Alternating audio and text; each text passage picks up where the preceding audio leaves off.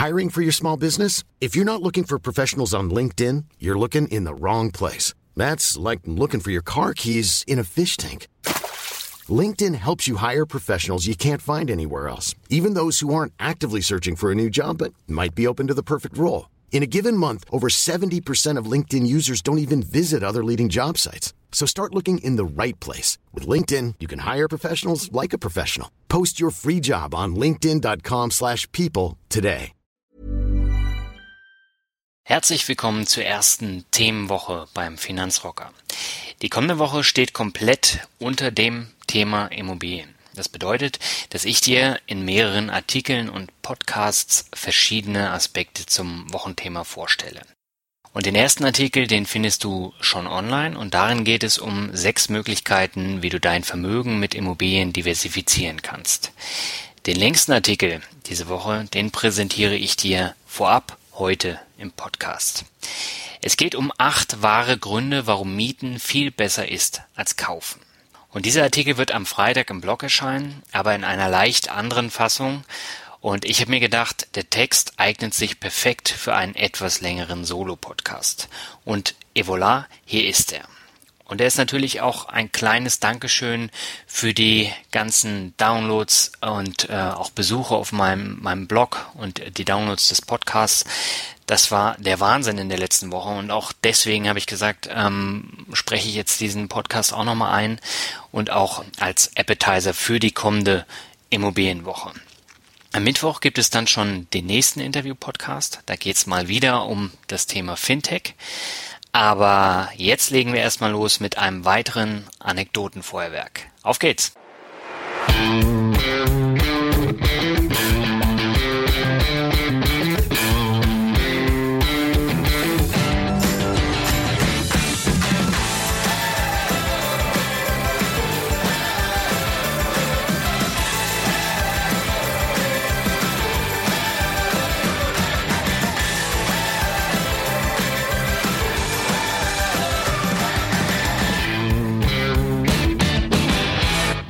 Herzlich willkommen zur Folge Nummer 14. Mein Name ist Daniel Kort und heute erzähle ich dir eine feuchte Geschichte über Pornos, Nutten und Alkoholexzesse. Also Rock'n'Roll Lifestyle pur. Und jedes Wort davon ist wahr, nicht ausgedacht. Ja, insgeheim willst du doch genau das lesen oder hören, oder? Aber keine Angst, im weiteren Verlauf dieses Podcasts werde ich auf solches Bildvokabular verzichten. Zumindest, wo es nicht hingehört. Lasst uns aber zunächst mal über das Thema sprechen, um das es diese Woche gehen soll, nämlich um Immobilien. Und da ist es so, dass kaum ein Thema so emotional und mit Nachdruck diskutiert wird wie die Frage nach der eigenen Immobilie. Die Deutschen sind ein Volk der Häuslerbauer und das ist auch völlig in Ordnung so. Ich persönlich sehe Immobilien als gute Diversifikation für mein Portfolio an, würde mir aber keine eigene Wohnung oder auch kein eigenes Häuschen ans Bein binden. Warum das so ist, erkläre ich dir anhand von acht Gründen.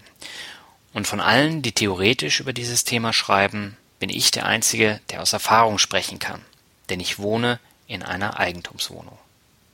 Und bevor du jetzt in die Tasten haust und kommentierst oder ein Sterne Bewertung verteilst, es ist die Wohnung meiner Freundin. Und diese hat sie vor einigen Jahren gekauft, und das war kurz bevor wir uns kennengelernt haben. Und deswegen kenne ich auch aus erster Hand die Emotionen, die in so einer eigenen Immobilie, in den eigenen vier Wänden stecken. Und das ist, ähm, ja, es ist sehr interessant, das dann auch wirklich aus nächster Nähe erleben zu können.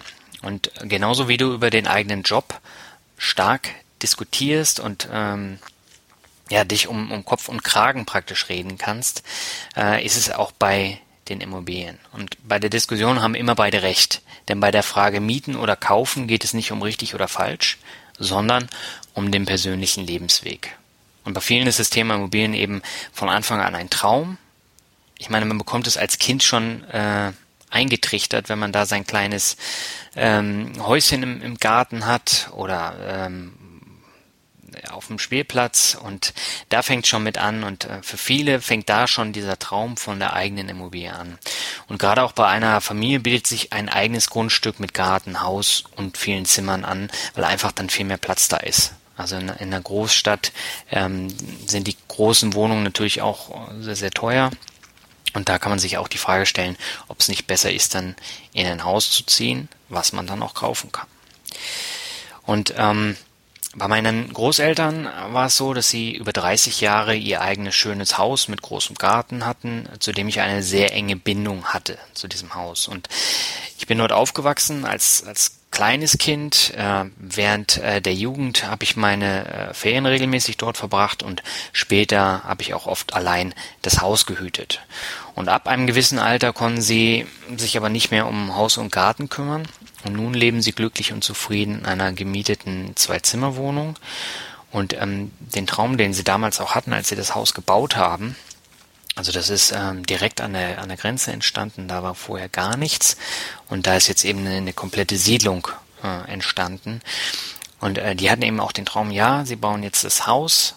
Äh, das war natürlich auch ein äh, Erpachtgrundstück, was dann äh, auch nochmal gesonderte Kosten verursacht, äh, dass sie das später dann eben für viel Geld verkaufen können. Nur, es ist so, das weißt du ja wahrscheinlich genauso gut wie ich, wenn ich eine Immobilie baue und die über 40 Jahre halte äh, und da auch jetzt keine Grundrenovierung vornehme, dann ähm, bekomme ich natürlich auch nicht ganz so viel Geld. Auf diesen Punkt gehe ich gleich nochmal ein. Ähm, aber bei meinen Eltern ist es zum Beispiel so, die haben ein super tolles Haus, was sich aber immer mehr zu einer furchtbaren Last entwickelt. Ähm, da spielt natürlich auch das Thema Finanzen eine große Rolle.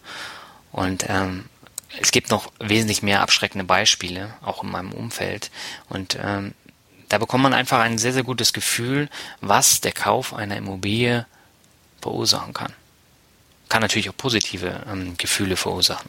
Das will ich ja nicht ausschließen, aber ähm, das sind so Beispiele, die mir dann eben ähm, ja praktisch auch äh, so ein bisschen Zunder für meine Meinung gegeben haben. Und du siehst, an diesen Beispielen, das Thema eigene Immobilie ist für mich kein Neuland und ich habe mir auch ganz genau überlegt, warum ich mich nicht für eine eigene Immobilie entscheide. Und deshalb führe ich im Folgenden die acht Gründe auf, die dir vielleicht dabei helfen, eine Entscheidung zu treffen. Pro kaufen oder pro mieten oder vielleicht irgendwas dazwischen, ähm, dass man äh, erstmal Geld anspart und äh, sich dann vielleicht in 10, 20 Jahren überlegt, kaufe ich vielleicht doch noch ein Haus. Ähm, jedenfalls ist es so, diese acht Gründe, die ich jetzt gleich vorstellen werde, die basieren in erster Linie auf Erfahrungen, die ich persönlich gemacht habe. Und äh, du kennst es ja aus den vergangenen Podcasts, die sind immer sehr anekdotenreich. Und diesmal ja, habe ich irgendwie noch mehr Anekdoten drin und ähm, dieser Artikel ist eben auch endlos lang gefühlt und ich habe da wochenlang dran rumgeschraubt. Ich hoffe, ich habe die ähm, Grundaussage nicht völlig verfälscht, aber ich denke mal, das wird dir gefallen. Kommen wir zu Punkt 1 und Punkt 1, das sind die Nachbarn.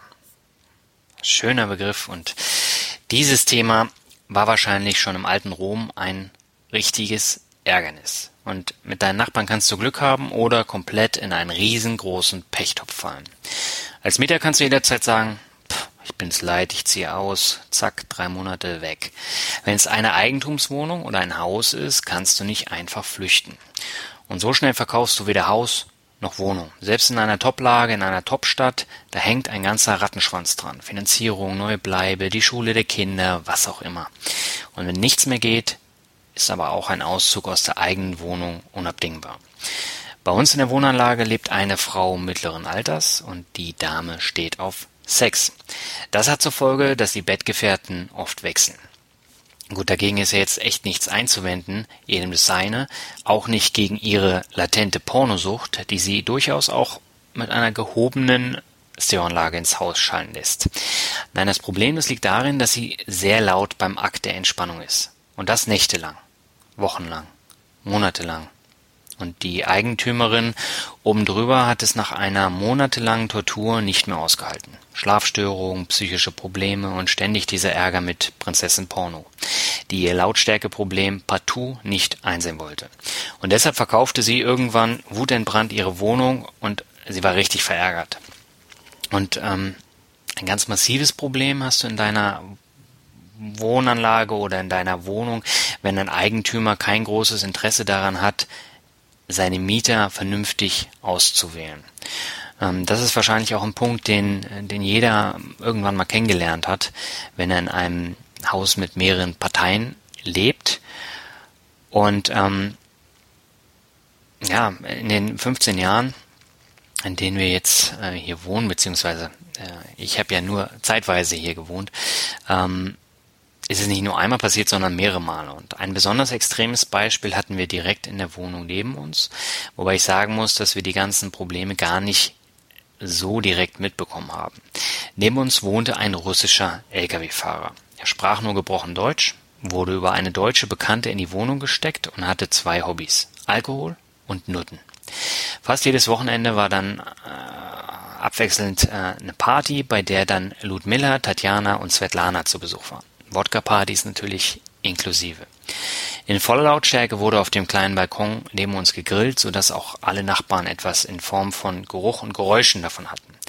Und die Nachbarin oben drüber hatte sogar noch mehr davon, kostenlos. Ihre Blumenkästen fingen an zu schmelzen. Kurzerhand goss sie dann eimerweise Wasser von ihrem Balkon auf Ludmilla, Jewgeni und Svetlana, und die Gesichter von denen hätte ich in dem Moment gern gesehen. Irgendwann wurde das natürlich zu viel und ähm, die Polizei rückte dann an. Und das passte natürlich unserem Lieblingsnachbarn nicht, so dass er beim Anrufer persönlich klingelte und ohne Vorwarnung kräftig ausholte. Wenige Wochen später stolperte dann eine andere Nachbarin frühmorgens auf dem Weg zur Arbeit über den Russen.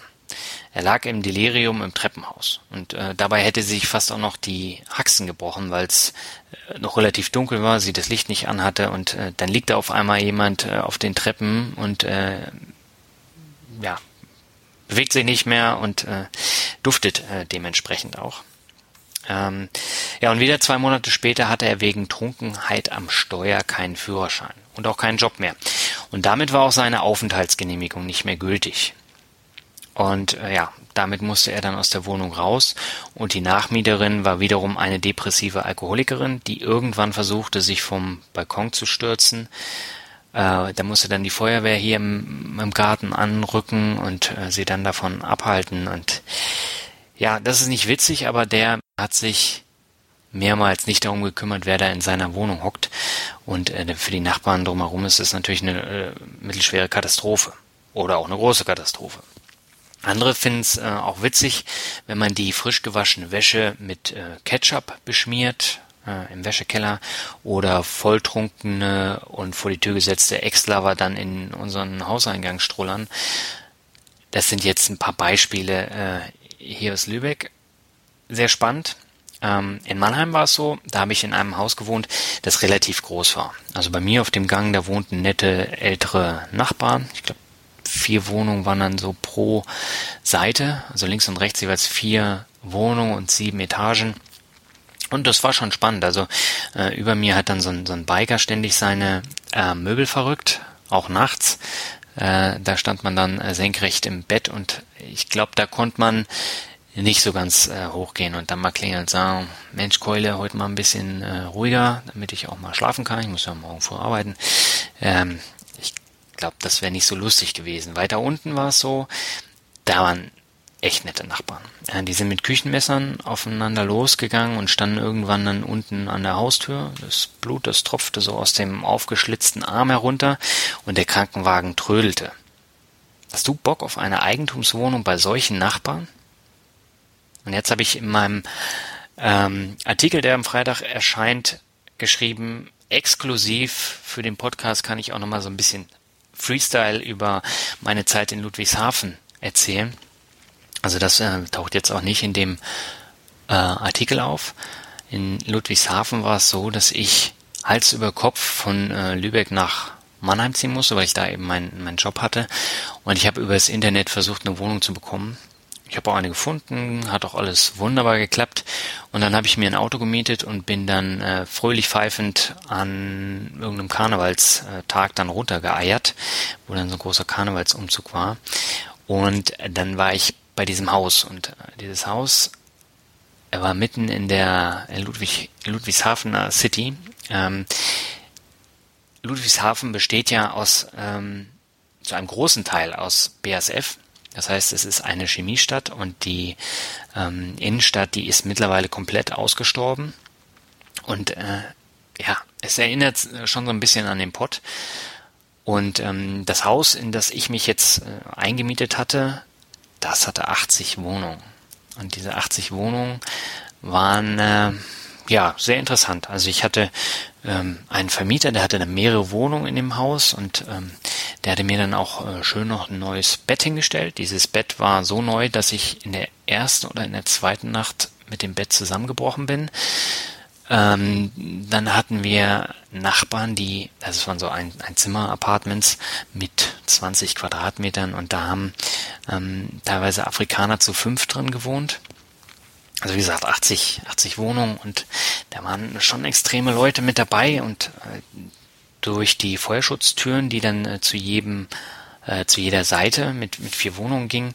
Da war es dann eben so, äh, wenn man die aufgemacht hat, also bei mir da im Gang war es so, das hat gerochen, als äh, hätten die da Leichen verbuddelt, weil die äh, teilweise ihre komischen Stiefel, also so Bundeswehrstiefel dann da draußen im Flur haben stehen lassen und das war ein Geruch unfassbar. Und das war im ganzen Haushalt so. Und ähm, da habe ich ja auch noch fleißig geraucht. Ich hatte da so einen kleinen Balkon und neben mir der Experte, das war ähm, ja auch so ein, so ein muskelbepackter äh, Typ und der hat die Mädels immer aus der Disco abgeschleppt.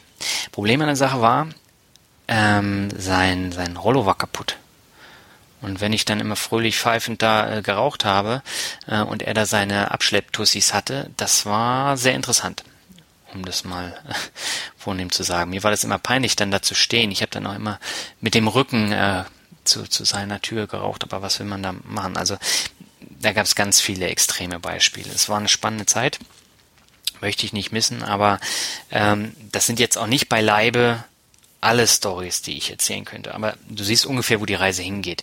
Das sind keine Einzelfälle, es passiert immer wieder, es passiert egal wo. Also in Tübingen hatte ich auch so eine Geschichten, ähm, in Berlin hatte ich so eine Geschichten und ähm, ich bin eben in Deutschland viel rumgekommen und äh, dabei habe ich auch gelernt, dass Immobilienbesitz immer ein Spiel mit dem Feuer ist, weil das Thema Nachbarn bei Wohnungen oft eine größere Rolle spielt als äh, bei einem Haus mit Garten. Wobei, da kannst du natürlich auch Pech haben. Du kannst das Glück haben, so war es beispielsweise bei meinen Großeltern, dass du da eine tolle ähm, Nachbarschaft hast, wo du dann viel grillst, viel miteinander zu tun hast.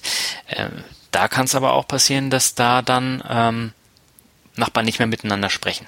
Alles erlebt und das jetzt über fünf, sechs, sieben Jahre. Das ist dann wiederum nicht so lustig und äh, ja, gut, aber das ist ein anderes Thema. Ähm, ein Einfluss darauf, was nebenan passiert, hast du nie. Und nur wenn du die Wohnung nebenan selbst kaufst, kannst du selber entscheiden, wer zieht da ein, was du mit der Wohnung machst. Äh, du hast dann entsprechend deine Ruhe. Aber das Thema Nachbarn ist definitiv ein Grund, warum du eher mieten solltest, als jetzt zu kaufen. Kommen wir zu Punkt 2.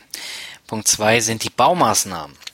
Denn das Leben in den eigenen vier Wänden könnte wirklich schön sein, aber wenn du beispielsweise in einer Wohnanlage wohnst, die schon etwas älter ist oder in einem älteren Haus, dann kommt irgendwann der Punkt der Renovierung. Äh, oder die Kosten werden immer höher. Und bei meinen Großeltern war es ja wie gesagt so, die hatten einen tollen Bungalow mit zwei Etagen und gebaut wurde das Haus in den 70er Jahren. 30 Jahre später war die Dämmung nicht mehr in Ordnung und die Heizkosten, die wuchsen ins Unermessliche. Und die Alternative war dann eben frieren, weil Heizen kostet viel Geld. Und ähm, das Haus war relativ offen gebaut, das war in den 70ern äh, modern, das heißt, du hattest da so ein, Wohnzimmer und ein Esszimmer, es war riesengroß, mit, mit zwei, drei Treppenstufen dann voneinander getrennt und dann war da noch ein Kamin. Aber das musst du ja auch erstmal heizen. So ein Zimmer wird schnell warm, aber so ein, so ein Riesending ähm, eben nicht. Und die Folge war dann, es war arschkalt in der Bude. Und eine Komplettrenovierung kam nicht in Frage, weil schlicht und ergreifend das Geld dafür fehlte. Und dazu kam eben noch die angesprochene Erbpacht, ähm, die die Verkaufssituation dann auch erschwerte. Und in der Wohnanlage, wo ich jetzt wohne, nagt ebenfalls der Zahn der Zeit. Das heißt, die Wände halten dort nicht mehr dicht und werden feucht, die Dächer lecken und es treten bautechnische Mängel auf. Ähm, die Folge? Es kommt eine exorbitante Renovierung auf die Hausgemeinschaft zu. Und das bedeutet, dass jeder Eigentümer in Kürze einen Betrag zwischen 10.000 Euro und 20.000 Euro zahlen muss, je nach Größe der Wohnung. Da wird ja prozentual dann immer errechnet, wie viel man dann zahlen muss. Die Frage ist jetzt aber, wie willst du diese Mehrkosten bei einem späteren Verkauf wieder reinbekommen? Natürlich kannst du sagen, ich hau die jetzt einfach mal oben drauf. Die Frage ist aber, wohnst du in einer Stadt, wo der Bedarf nach einer zwei, drei, vier Zimmerwohnung dermaßen groß ist, dass die dann äh, entsprechend mehr bezahlen? Das ist die Frage. Und ähm, dazu kommen veraltete Wohnungen, die in einigen Fällen bei einem Kauf komplett renoviert werden müssen. Das heißt, da ist eine alte Küche drin. Auch aus den 70ern, aus den 80ern. Oder Badezimmer mit schlumpfblauen 70er Fliesen und äh, mitunter auch völlig verrottete Fensterfronten, wo es dann auch ordentlich mal reinpfeift. Ähm, ins Wohnzimmer oder wohin auch immer. Und ähm, auf einen potenziellen Käufer kommen hier also immer noch exorbitante Mehrkosten zu. Zwar kann ich so eine Preisreduzierung argumentieren, aber wenn ich Verkäufer wäre, würde ich mich nicht auf einen Rabatt einlassen. Weil ich habe ja damals zu viel gezahlt und ich will dann auch ähm, die Kohle raushaben. Und ich möchte ja nicht weniger bekommen, als ich damals bezahlt habe. Nur weil ich das halt ein bisschen abgewohnt habe. Das ist die Frage. Natürlich kannst du auch in einen Neubau einziehen. Zumindest wenn du das nötige Kleingeld hast. Und selbst hier in Lübeck gehen die vornehmen Neubauten bei mehreren hunderttausend Euro los. In Köln gibt es beispielsweise eine Dreizimmerwohnung am Rhein für 400.000 Euro und äh, von München und Hamburg rede ich hier noch gar nicht. Ein kleines Beispiel habe ich noch zum Thema Neubau. Wir haben hier ähm, eine Straße weiter. Da haben sie zwei echt tolle Wohnanlagen gebaut. Nagelneu, ist jetzt ein Jahr alt. Und ähm, nach vier, fünf Monaten, das sind auch Eigentumswohnungen, die sehr, sehr viel Geld gekostet haben. Ich, ich meine, die sind auch so im 200.000 Euro, 300.000 Euro Bereich. Und da war es so, ähm, da ist eine Kollegin von meiner Freundin eingezogen und nach einem halben Jahr hat das überall in der Wohnung geschimmelt, weil die nicht richtig isoliert äh, war. Und äh, da kommt ja echt Freude auf. Und der Vermieter, der ist halt der Meinung, ja, sie lüften nicht richtig. Problem ist aber, das ist in mehreren Wohnungen so. Und äh, wenn ich jetzt hier miete, kann ich sagen, Vermieter, pass auf, regel das oder ich ziehe aus. So, dann ziehe ich aus. Wenn ich die aber gekauft habe, da kann ich nicht sagen, Mensch Leute, das ist jetzt aber Pech dass hier alles komplett falsch isoliert wurde und ähm, dass meine Wohnung jetzt halt so ein bisschen schwitzt. Ähm, das wird dann ein bisschen schwierig. Und wenn ich solche Beispiele höre, also ich habe mir das jetzt echt nicht ausgedacht, hm, dann spiele ich wirklich lieber Dagobert Duck und freue mich über die Penunsen in meinem Depot. Punkt Nummer drei: Die Ortsgebundenheit. Okay, ich gebe es ja jetzt von vornherein zu, ich bin das absolute Extrembeispiel. Schmeißt mir gern eure Gegenargumente an den Kopf. Trotzdem gibt es viele Leute wie mich, die nicht in jeder Stadt Arbeit finden. Und ähm, wenn ich mir jetzt eine Immobilie kaufe, dann ist es wie ein Betonklotz am Bein. Natürlich kann ich die dann äh, auch vermieten und mir in der neuen Stadt etwas Neues suchen, aber wenn ich um die Schwierigkeit der Jobsuche von vornherein weiß, ist es doch blöd zu kaufen, oder? Also ich würde mit meiner Freundin längst im Schwabenländle wohnen, wenn die Wohnung nicht gewesen wäre. Und seitdem sie die Wohnung hat, habe ich für fünf Jahre in Tübingen, zwei Jahre in Berlin, dreieinhalb Jahre in Mannheim, sechs Monate in Neuseeland und ein Jahr in Hamburg gewohnt. In Lübeck selbst wohne ich jetzt seit insgesamt drei Jahren und, und seit zwei Jahren fest. Ähm, und das Hansestädtchen ist halt meine Heimat und auch der Fixpunkt Trotzdem muss ich sagen, ich habe hier noch nie Arbeit gefunden. Auch wenn mich das immer wieder dorthin ähm, zurückzieht, äh, ist es so, dass ich trotz zig Bewerbungen bei den zwei, drei möglichen Arbeitgebern immer Pech gehabt habe und es kam nichts bei rum. Warum auch immer. Ähm, vielleicht ist es so, dass ich eine rastlose Seele bin, aber für mich ist eine Ortsgebundenheit ein absoluter Wohlfühlkiller und wenn ich keinen Job hier habe, dann ist es halt auch ein bisschen schwierig. Ich meine, ich pendel drei, äh, drei Stunden am Tag, aber ähm, das kann man mal machen, aber das mache ich jetzt nicht mein Leben lang. Das weiß ich jetzt schon, auch wenn es tausende andere auch immer machen. Für mich ist das auf Dauer einfach zu anstrengend und es kostet auch viel Geld. Also jeden ersten Achten wird meine Monatskarte um sieben Euro erhöht. Ähm, gestern habe ich mir erst wieder eine neue Monatskarte gekauft. Die kostet mittlerweile 260 Euro. Gut, ich kann damit in, in Lübeck ähm, durch die Gegend eiern. Ich kann zwischen Lübeck und Hamburg beliebig hin und her fahren. Da kostet mich sonst äh, eine Fahrt mit Bahncard 20 Euro. Und in Hamburg kann ich halt auch im inneren äh, Stadtkern kostenlos fahren. Aber trotzdem, das ist eine riesengroße Summe. Und auch wenn ich die jedes Jahr jetzt von der Steuer absetze, ähm, ich bekomme nicht so viel, als dass ich äh, das anders handeln kann. Und äh, vorher in Mannheim war es so, da bin ich zur Arbeit gelaufen. Nachdem ich mir da äh, meine Mietwohnung dann gesucht hatte. Aber du siehst, ähm, das ist für mich ein Argument zu sagen, ich miete lieber. Kommen wir mal zum vierten Punkt. Der vierte Punkt nennt sich die Mieter. Und ähm, da gibt es natürlich auch immer ganz, ganz viele Beispiele, warum man seine Wohnung oder sein Haus nicht vermieten sollte. Bei uns ist jetzt so, über uns steht die Wohnung leer. Der Eigentümer, der hat keinen großen Bock auf diese völlig verlotterte Einzimmerwohnung, die eigentlich echt cool ist. Also du hast einen offenen Balkon, wo mittlerweile halt die Tauben nisten und äh, irgendwelche anderen Vögel.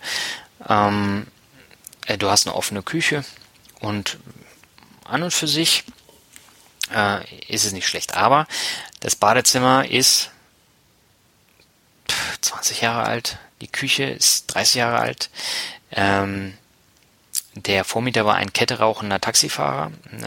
Der hat dann in einer Nacht- und Nebelaktion die Biege gemacht und vorher hat er eben monatelang auch keine Miete mehr bezahlt. Und die Wohnung, die war völlig abgerockt. Oder die ist immer noch völlig abgerockt. Das stinkt wie Sau da oben. Und ähm, die, die ganze Fensterfront, die ist eben auch nochmal 20, 30 Jahre alt. Und als äh, Vermieter musst du da erstmal richtig Geld reinstecken, um die Wohnung ähm, verkaufen zu können. Und das ist auch der Grund, warum sie seit fünf Jahren leer steht, weil keiner Lust hat, sich darum zu kümmern. Ähm, und ja, ich glaube, er inseriert sie jetzt auch nicht, aber es ist natürlich echt schade, weil an für sich ist die Wohnung ganz cool. Trotzdem ist es so, solche Messis oder Mietnomaden kannst du als Vermieter immer haben. Du kriegst nie eine Garantie, dass du keinen Vollidioten in deine Wohnung lässt. Und ähm, du kannst auch nicht in die Menschen hinein schauen. Und da bringt dir weder das polizeiliche Führungszeugnis etwas, noch die nichtssagenden Arbeitszeugnisse oder äh, irgendwelche Verdienstbescheinigungen. Selbst ein Telefonat mit dem Arbeitgeber kann da zum Trugschluss werden. Wer weiß, was er denn bezahlt hat für so eine Geschichten. Und diese Problematik habe ich mit einigen Wohnungsbesitzern äh, diskutiert und fast jeder hatte mindestens einen solchen Fall, der ihnen sehr, sehr teuer zu stehen gekommen ist. Und teilweise kommen dann zu den ausbleibenden Mieten noch Renovierungskosten in Höhe von mehreren tausend Euro. Und da ist die Frage, ist es dir das wert? Ist es dir den Ärger wert? Oder verlässt du dich absolut auf deine Menschenkenntnis und sagst, ja, ich kann in die Menschen reingucken und ähm, ich bin der neue äh, Superguru und ja, das passt schon. Der kann da wohnen und äh, alles super. Ähm, ist eben nicht so. Und äh, wir haben hier eben auch äh, Leute mit, mit so einem Wohnschein und ähm, da zahlt dann das Amt die Wohnung. Und äh, ich meine, als Vermieter kannst du da sagen, ja, ich habe eine ähm, geregelte Miete. Aber was das für Leute sind, ähm, gut. Ich reg mich jetzt nicht darüber auf, äh, gehe lieber zu Punkt 5. Punkt 5 ist der Standort. Und ähm, wenn du in München, Hamburg oder Berlin wohnst, Hast du alles richtig gemacht. Vielleicht wohnst du auch im Umland, beziehungsweise dann im, im Speckgürtel der Großstadt. Geile Geldanlage. Echt geile Geldanlage. Und wenn du dir dort eine Immobilie leisten kannst, dann greif zu. Auch in 20 Jahren wird hier der Bedarf noch groß sein. Dort sind Häuser und Wohnungen begehrt und Jobs gibt's dort auch in Hülle und Fülle. Selbst für Marketing-Tussis wie mich. Aber wie sieht es in anderen Regionen aus? In Deutschland gibt es immer mehr Regionen, wo dir Häuser und Wohnungen fast hinterhergeschmissen werden. Im Harz, in Mecklenburg-Vorpommern, in Brandenburg, in Sachsen-Anhalt wirst du keine Probleme haben, etwas geeignetes zu finden zu einem sehr günstigen Preis. Es gibt auch Städte wie, wie Leipzig, äh, Halle an der Saale oder Dresden, die mittlerweile richtig angesagt sind. Bis hier jedoch ein wertsteigender Speckgürtel wie in Hamburg oder München entsteht, dauert es Jahrzehnte oder es kommt gar nicht dazu. Und hast du dir mal überlegt, welche Probleme die sinkende deutsche Bevölkerung verursacht? Es ist Fakt, dass jedes Jahr weniger Kinder geboren werden. Job, Karriere, die Kosten oder die Freiheit, die sorgen dafür, dass du eben andere Lebenszeitmodelle abseits der Familie wählst. So, und äh, jetzt ist es so, Du investierst dieses Geld in eine tolle Wohnung, in ein tolles Haus, in wunderschöner Lage, in äh, einer im, im Szeneviertel beispielsweise. So, und das hast du jetzt 30 Jahre lang. Du hast gerade alles abbezahlt, alles super, und mit deinen 60 Jahren kannst du nicht mehr so gut laufen und in deinem Haus gibt es keinen Fahrstuhl. Das heißt, die Arbeit im Garten ist für dich zur Last geworden, du musst ständig die Treppe hochlaufen, es funktioniert nicht mehr so gut und deshalb möchtest du in eine kleinere Mietwohnung mit Fahrstuhl.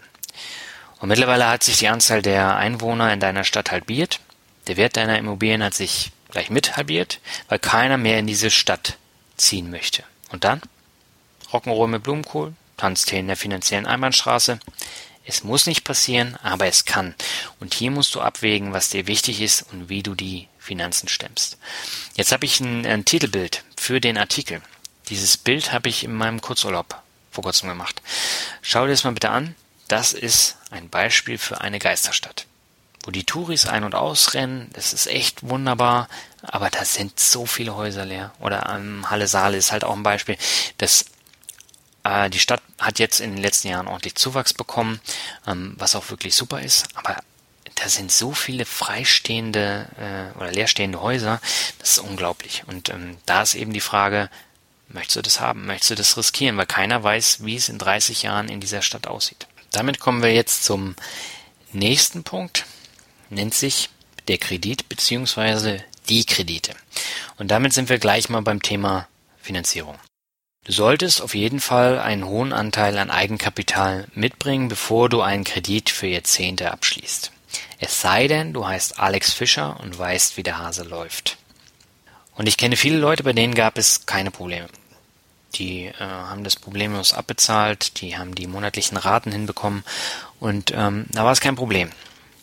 Aber ich kenne auch einige, denen schnürt der Traum vom Eigenheim jeden Monat das Portemonnaie zu. Und die Angst vor irgendwelchen Problemen schnürt dir die Kehle gleich mit zu. Und das ist ja dann die Geschichte, warum man ein Vermögen aufbauen sollte. Damit du nie in diese Situation kommst. Und äh, du hast ja dann praktisch in dem Fall immer gleich zwei Probleme oder zwei Sachen, die den Hals ähm, zuschnüren. Nämlich einmal die aktuelle Situation mit den Kosten, die du äh, jeden Monat äh, für diesen Kredit bezahlst Du zahlst dann natürlich äh, keine Miete, aber ähm, das musst du dir halt auch überlegen. Du zahlst Wohngeld oder Hausgeld für Hausgemeinschaft, für Reparaturarbeiten, für ähm, Müll, für Wasser, was auch immer. Und das kann mitunter so hoch sein wie eine Miete. Je nachdem, wo du wohnst. Also ich habe hier schon ähm, Wohnkosten gesehen in Höhe von 500 Euro selbst wenn du eine Wohnung hast, schön und gut, du zahlst jeden Monat 500 Euro. Und ähm, wenn ich miete, zahle ich eben nicht so viel. An reinen Wohngeldkosten für das Ganze drumherum. Kommt natürlich immer auf die Wohnung drauf an. Und die zweite Geschichte ist eben, ähm, du kannst kein Vermögen aufbauen, weil du ständig alles in deinen Kredit butterst. Und ein weiterer Punkt, du bist Jahrzehnte ein Knecht deiner Bank. Du bist nicht frei. Und bei der Anschlussfinanzierung werden die Zinsen mit Sicherheit nicht so niedrig sein, wie sie momentan sind. Also da wirst du mit Sicherheit dann wieder ein paar Prozent mehr bezahlen. Und es ist nicht jeder ein Beamter mit einem bombenfesten Job und einem tollen Einkommen, der sich das problemlos dann leisten kann. Und wenn ich mir vorstelle, dass ich als Marketer bei der nächsten Krise ganz oben auf der Tschüss- und Goodbye-Liste stehe, dann binde ich mir doch ganz sicher nicht freiwillig einen Kreditbetonklotz ans Bein. Und neulich ähm, habe ich beim Spazierengehen im Schaufenster einer Bank ein Finanzierungsbeispiel über 100.000 Euro gesehen. Das war eine Baufinanzierung über 25 Jahre und der gebundene Sollzinssatz lag bei 1,19 Prozent bei einer Sollzinsbindung von fünf Jahren. Und das ist auf den ersten Blick nicht viel, aber nach den fünf Jahren wird es definitiv wieder höher. Und die anfängliche monatliche Rate liegt hier bei 386,65 Euro. Der effektive Jahreszins liegt bei 1,2 Prozent. Das heißt, wenn du jetzt Bausparen äh, machen möchtest, äh, ist es auch sehr überschaubar, weil 1,2 Prozent ist nix. Und für diesen Kredit ähm, musst du mindestens 50 Prozent des Kaufpreises an Eigenkapital mitbringen.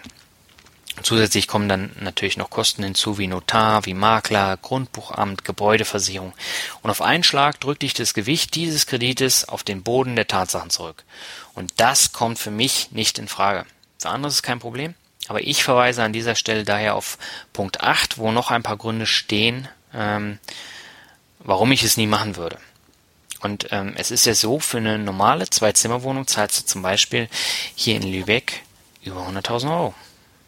Vielleicht manchmal ein bisschen drunter, je nachdem, wie ähm, renoviert die Wohnung ist. Aber ähm, das ist jetzt nicht viel Geld. Wenn ich aber überlege, ich zahle monatlich diese 386 Euro plus Wohngeld, plus Leben, plus Pendeln, ja, geil. Was bleibt da übrig?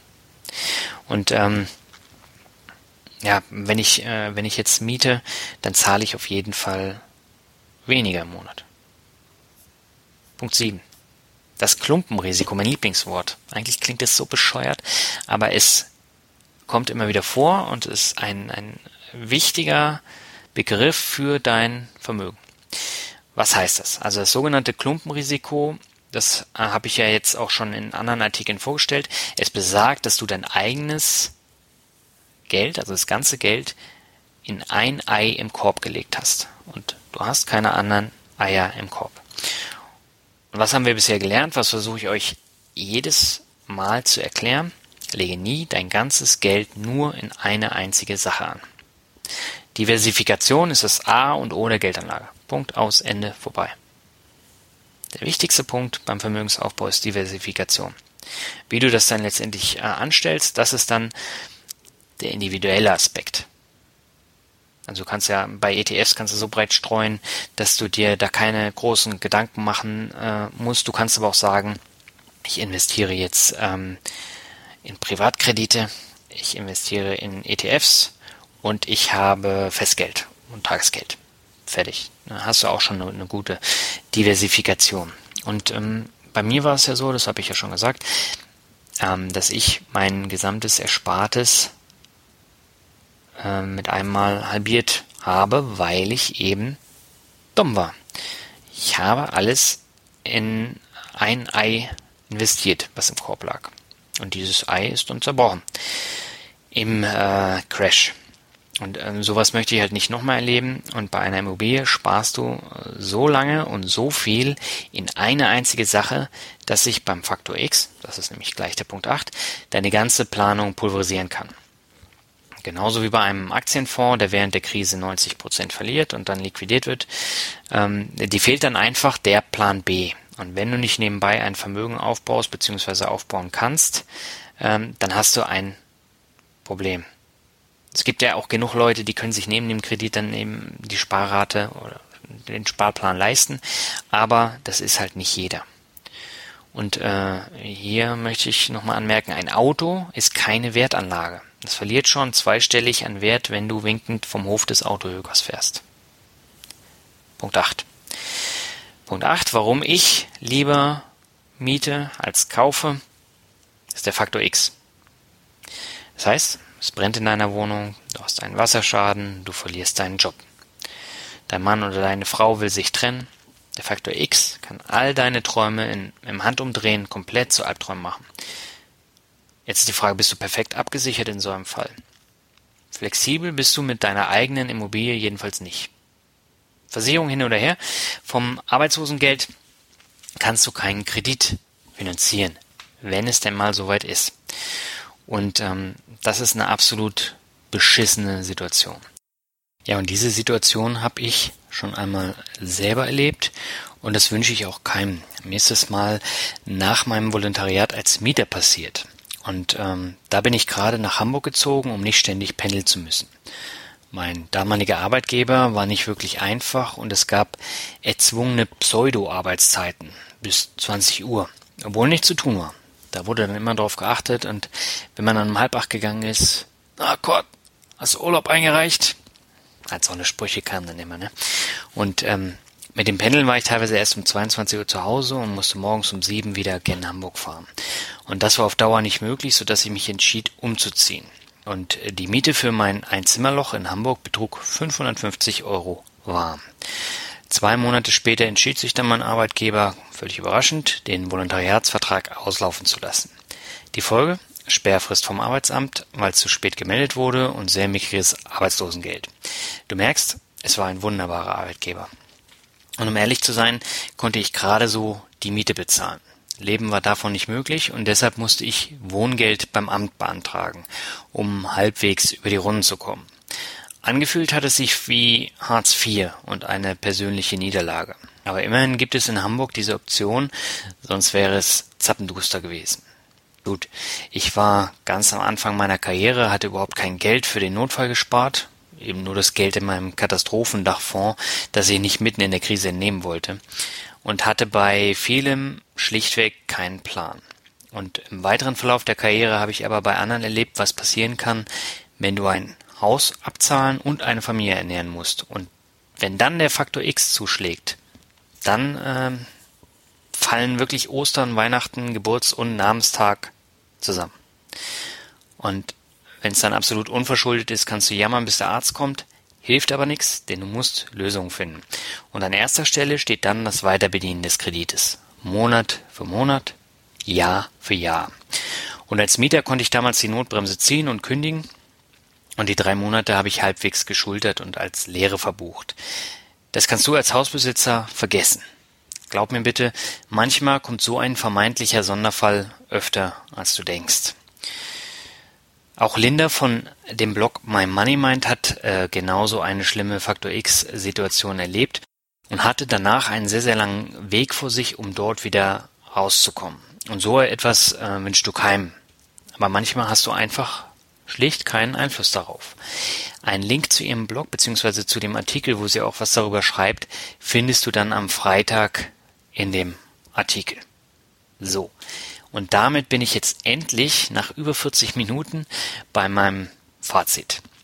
Und in diesem sehr langen Podcast ähm, sollte es jetzt nicht um die durchschnittlichen Transaktionskosten beim Immobilienkauf gehen, auch nicht um die mickrigen äh, durchschnittlichen Renditen bei der Vermietung oder die so gut wie nicht vorhandene Wertsteigerung deutscher Häuser in den vergangenen 40 Jahren.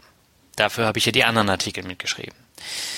Ich habe mir vor allem mit meinen Kollegen, die alle in Häusern wohnen, den Mund Licht gequasselt und jeder hat seinen eigenen Standpunkt, diskutiert mit hochrotem Kopf und ähm, teilt jedem seine eigene Meinung mit. Und genau deshalb habe ich jetzt eben auch meinen subjektiven Artikel hier geschrieben. Bei diesem Thema gibt es immer zwei Meinungen. Es ist weder schwarz noch weiß, sondern irgendwie so ein Mittelding dazwischen. Und ich möchte keinem den Traum einer Immobilie ausreden. Andererseits möchte ich selbst auch nicht die jahrzehntelange Bindung an Kredite, Nachbarn, Baumaßnahmen und einen Ort. Jeder muss selbst entscheiden, ob er oder sie so etwas selber schultern möchte. Oder doch lieber mieten und sparen. Wie ist denn deine Meinung zu diesem Thema? Viele Finanzblogger sind ja der gleichen Meinung wie ich. Warum hast du dir denn ein Haus oder eine Wohnung gekauft? Was war die Intention dahinter? Wie handhabst du das mit dem Sparen? Kommentier doch einfach am Freitag den Artikel. Das würde mich nämlich wirklich interessieren. Also mich interessieren vor allen Dingen die Gründe, warum du das Haus gekauft hast, die Wohnung gekauft hast oder warum du jetzt ähm, Immobilien vermietest. Ist ja auch eine spannende Frage. Und ähm, diese Immobilienwoche ist ja dazu da, dass man diskutiert, dass man sich Anregungen holt und dass man mit Mehrwert aus dieser Woche herausgeht. Das ist mein Ziel.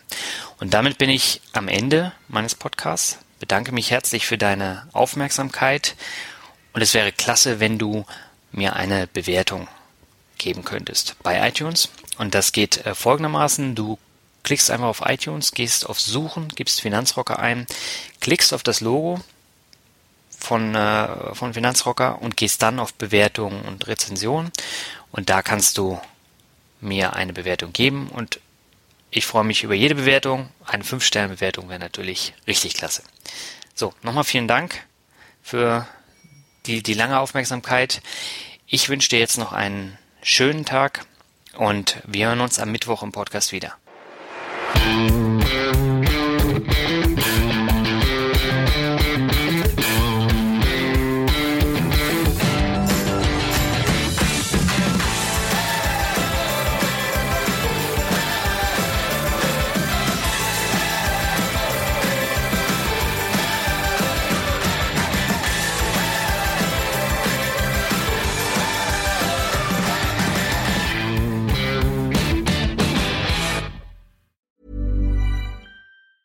Hey, it's Danny Pellegrino from Everything Iconic.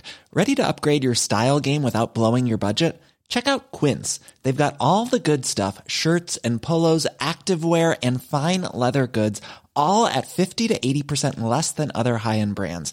And the best part? They're all about safe, ethical, and responsible manufacturing. Get that luxury vibe without the luxury price tag. Hit up quince.com slash upgrade for free shipping and 365 day returns on your next order. That's quince.com slash upgrade.